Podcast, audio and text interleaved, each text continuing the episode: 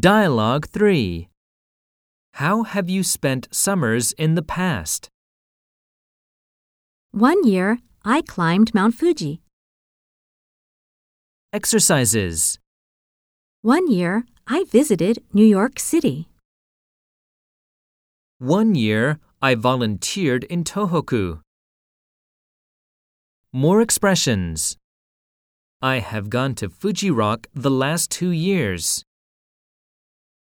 A few years ago, I traveled all over Japan. I met my boyfriend and had lots of dates last year. I went to Australia with my two best friends.